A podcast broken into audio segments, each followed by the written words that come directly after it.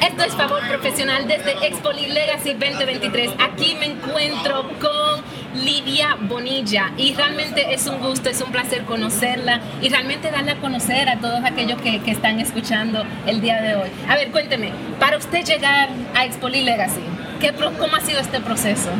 Bueno, para mí yo lo veo como una gran oportunidad y una bendición que es poder estar aquí en Santo Domingo. Y en, mí particularmente, una bendición porque mi libro está acabando de salir, mi libro La oración, eh, eh, mi alma más poderosa. Entonces es una gran oportunidad para compartir con otros escritores, las conferencias, todo lo que se está llevando aquí. Y con una bella como ah, gracias. Gracias, gracias, me honra, gracias, gracias. A ver, la oración, el alma más poderosa.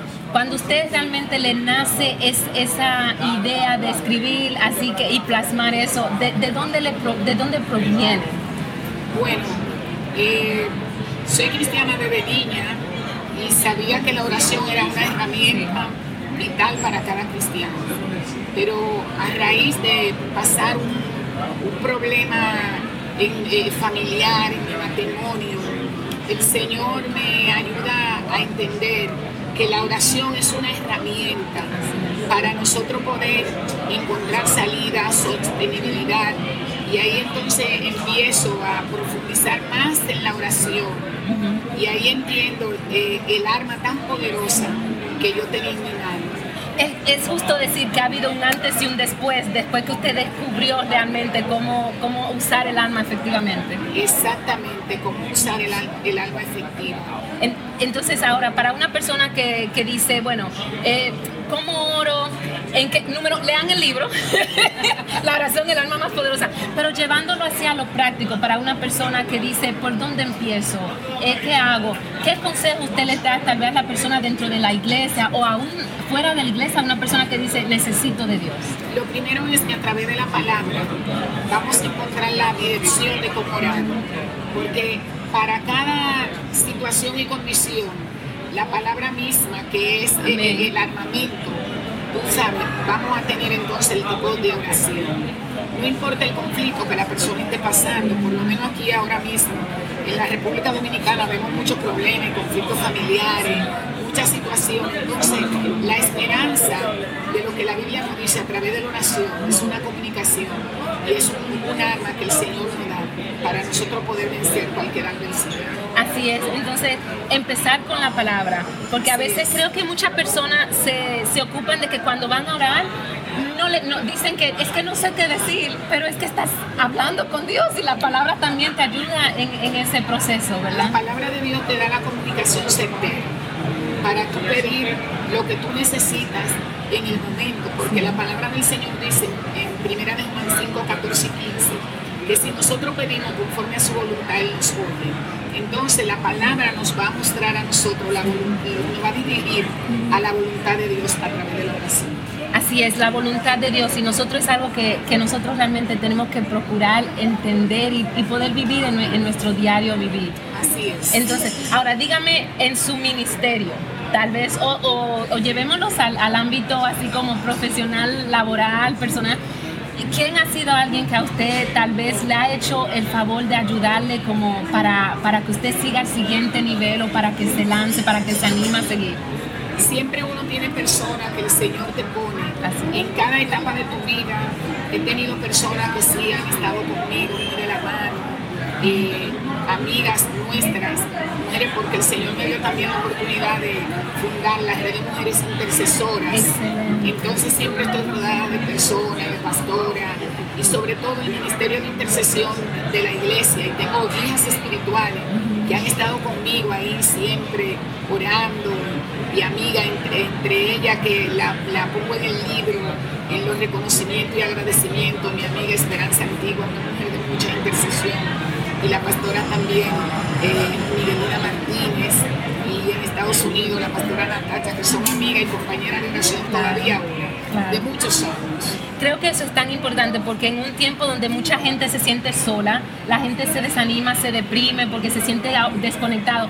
Vivimos en la era de mayor comunicación, o sea, estamos conectados en las redes, en los teléfonos, en los celulares, todo eso. Pero la gente está a veces realmente en su interior, si son honestos, se sienten solos y desconectados. Entonces, qué importante es poder encontrar a la gente con la que nosotros tenemos que entrelazar y conectar y, y reanimarnos los unos a los otros. Y eso es lo importante de la oración porque cuando nosotros podemos cultivar una vida de oración íntima, tú sabes, esa, esa, esa vida de oración, nosotros tenemos primeramente como guiador al Espíritu Santo y tenemos a Jesús que podemos hablar con Él, que fue el mayor intercesor.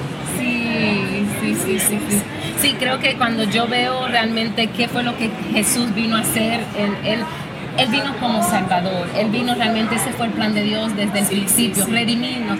Pero la importancia de Él venir a mostrarnos, a modelarnos que tenemos un Padre, que podemos hablar con Él, que nosotros podemos llegar delante de Él. Creo que eso es lo mejor que todos, todo ser humano se puede quedar. Exactamente, y Él fue ese modelo. A diferencia de una persona, mire, el cristiano se deprime. Sí.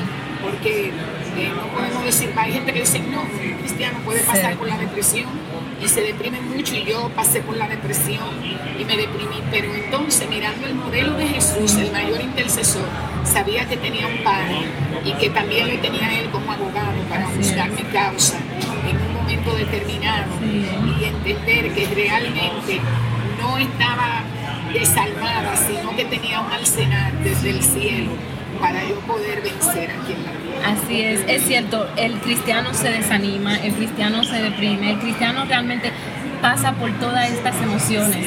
Es lo que hacemos con esas emociones lo que determina eh, cómo, va a ser entonces. Muchas veces estamos pasando por prueba. Quizá alguien de la audiencia en este mismo momento esté pasando por una prueba, por un momento difícil pero a diferencia del que no ha tenido la experiencia con Dios, el que conoce al Señor, y lleve esa carga, como dice Mateo 11:28, que llevemos toda la carga a nosotros, entonces Él nos va a dar descanso. Y eso es la oración, es ponerle la carga, es ponerle la situación al Señor. Entonces Él nos da dirección, no importa cuál sea el desierto que estemos cruzando, nos va a dirección. Así es, así que no importa el desierto que puedas estar cruzando, que puedas estar eh, atravesando, realmente te animamos, número uno, que adoptes, que te realmente uses la oración como el arma más poderosa y para lograr hacerlo, busca el libro de, eh, de Lidia, realmente te va a ayudar y te va a dar esa herramienta práctica de cómo lograrlo. Una última palabra o de oración, de exhortación para las personas que no estén escuchando. Bueno, lo que puedo decirle es que la oración es alma que tú necesitas en este, en este, en este mundo que está tan convulsionado, la oración te va a traer dirección, aún en los momentos tristes, pero en los momentos felices también la oración es importante porque podemos darle gracias a Dios y reconocer lo que hizo con nosotros. Les suelto a todos los que están eh, aquí en Espolí, que ha sido una experiencia maravillosa, que nos busquen, busquen nuestro libro en el stand del editorial Holanda Así que ahí está la oración, mi alma más poderosa, y va a ser un manual que te va a guiar y va a profundizar tu vida de oración. Así es, profundicemos nuestra vida de oración. Esto ha sido Favor Profesional aquí desde Expo Legacy 2023. Hasta la próxima. Bye bye.